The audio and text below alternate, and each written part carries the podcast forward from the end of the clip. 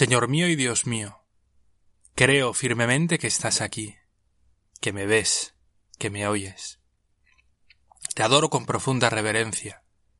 Te pido perdón de mis pecados y gracia para hacer con fruto este rato de oración.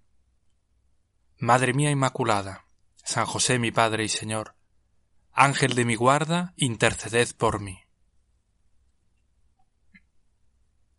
Hace pocos días, en un desayuno, me topé con un tarro de mermelada un poco especial.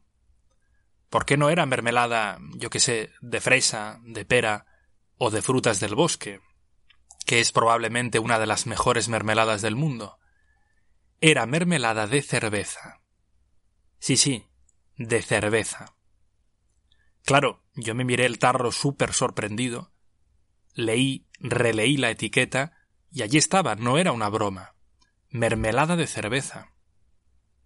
La probé, y claro, era un sabor a cerveza brutal. No era un más o menos, como a veces sucede con otras cosas que te dicen tiene sabor a esto, o a aquello otro, y sí, más o menos, tienen algo que lo recuerda, pero nada más. No, no, en esta ocasión era estar untando cerveza en la tostada, masticando cerveza. Y a mí por lo menos me encantó. Habitualmente uno no desayuna con cerveza. Uno se toma un café, un colacao, un té, pero no una cerveza. Por mucho que te guste la cerveza, pues como que renuncias a tomarte una cerveza en el desayuno. Y ya te la tomarás si eso, pues en la comida, o por la tarde, o lo que sea. Y claro, de golpe llegas a un desayuno y te encuentras la cerveza, pero convertida en mermelada. Y además está buena, sorprendente. Pues yo no sé, señor, si es el calor este de los últimos días que me ha secado un poco las neuronas, pero hoy, leyendo el Evangelio de la Misa, en este miércoles de la semana 23 del tiempo ordinario, me he acordado de esta cosa de la mermelada de cerveza. Y el Evangelio no habla de cerveza, ni de mermelada, ni nada por el estilo. En el Evangelio Jesús, tú nos propones hoy las bienaventuranzas, que son una de esas enseñanzas increíbles que tiene el cristianismo. Bienaventurados los pobres, porque vuestro es el reino de Dios. Bienaventurados los que ahora tenéis hambre, porque quedaréis saciados. Bienaventurados los que ahora lloráis, porque reiréis. Bienaventurados vosotros cuando os odien los hombres y os excluyan y os insulten y proscriban vuestro nombre como infame, por causa del Hijo del Hombre.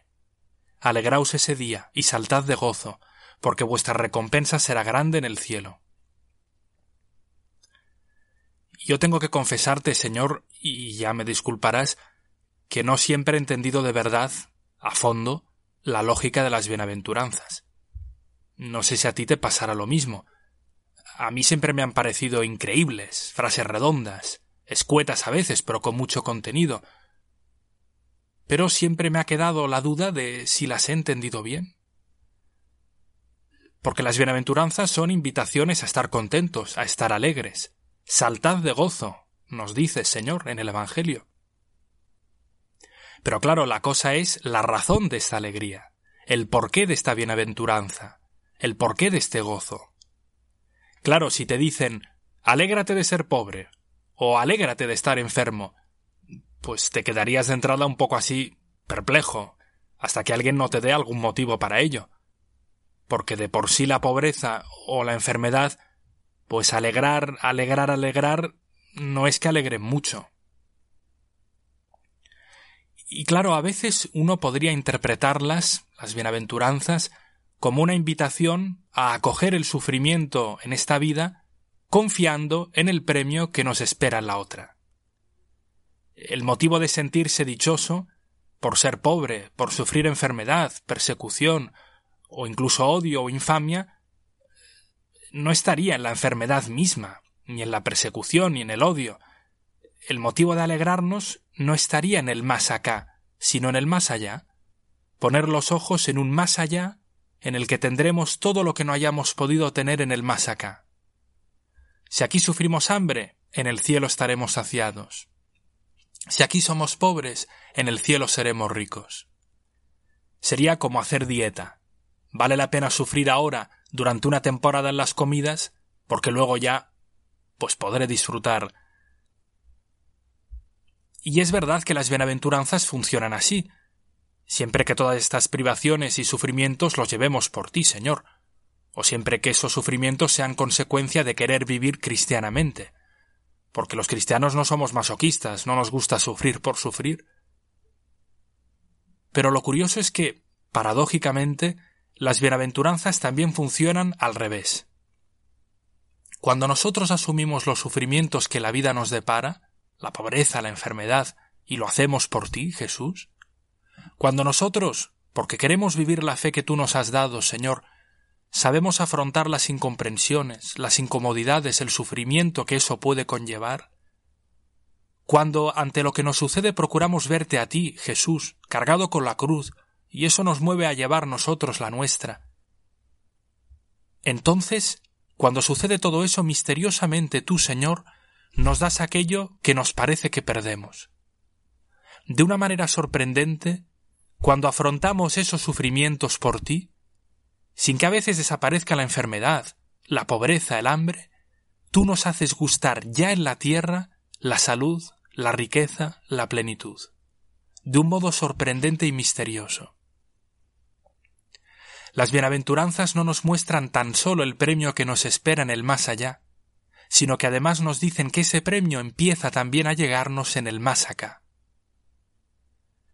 Como cuando uno renuncia a desayunar cerveza, y piensa que a lo mejor en la otra vida pues ya desayunará, comerá y cenará cerveza por toda la eternidad.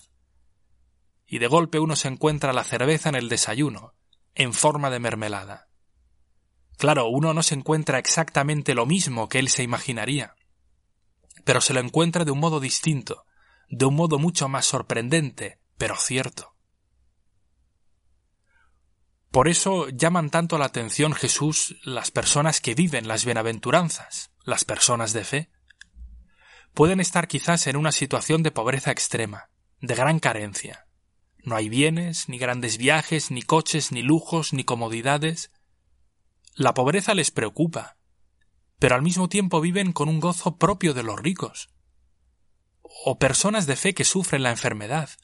Qué sorprendente es esto a veces, Señor. El cuerpo no les responde, el dolor les aprieta. Cada día que pasa parece que pierden movilidad en un músculo nuevo. Y el dolor está allí, no se va.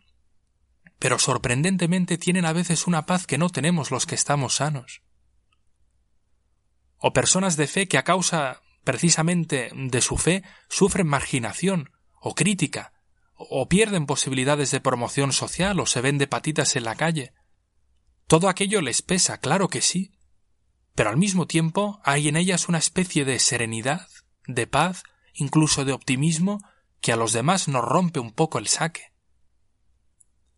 Y todo eso sucede porque son personas de fe, porque son personas Jesús que saben llevar contigo todas esas cosas. No son masoquistas, a quienes les gusta sufrir por sufrir, pero son personas sensatas. No te echan la culpa de lo que les sucede, Señor. Quizás no entienden por qué les sucede todo lo que les sucede, pero eso tampoco les atosiga demasiado, porque sobre todo están interesadas en saber qué hacer con todo eso, y por eso acuden a ti, para que tú, Jesús, les eches una mano.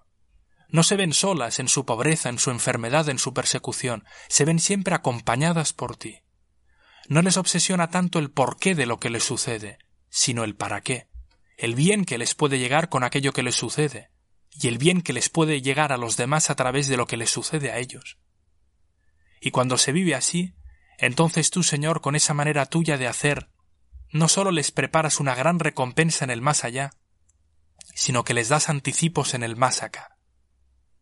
Son personas que quizás asumen que nunca encontrarán cerveza en su desayuno, pero tú se las das en forma de mermelada cuando menos se lo esperan. Señor, te lo pido ahora, ayúdame a vivir las bienaventuranzas, porque ese es el modo verdaderamente humano de vivir. Las bienaventuranzas que tú nos dejaste no nos hablan sólo de lo increíble que puede ser el más allá, que desde luego, sino que nos dicen que ese más allá empieza también en el más acá, que ese es el mejor modo de vivir en el más acá. Te doy gracias, Dios mío, por los buenos propósitos, afectos e inspiraciones que me has comunicado en esta meditación. Te pido ayuda para ponerlos por obra. Madre mía Inmaculada, San José mi Padre y Señor, Ángel de mi guarda, interceded por mí.